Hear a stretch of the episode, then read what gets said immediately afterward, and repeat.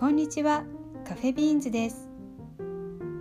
私たちはオリジナル書き下ろしオーディオドラマを制作配信しているグループです。グループ名カフェビーンズの由来はもともと私たちがコーヒー好きでよく一緒にコーヒーを飲みながら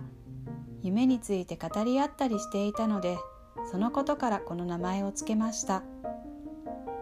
初めて配信したドラマ「やっぱりサルサ」は主人公キララがサルサダンスに出会い人生が変化していく様子を物語にしたものです。連続ドラマとなっておりますのでたくさんの方に長い期間を通じてお楽しみいただけたら幸いです。どうぞよろしくお願いします。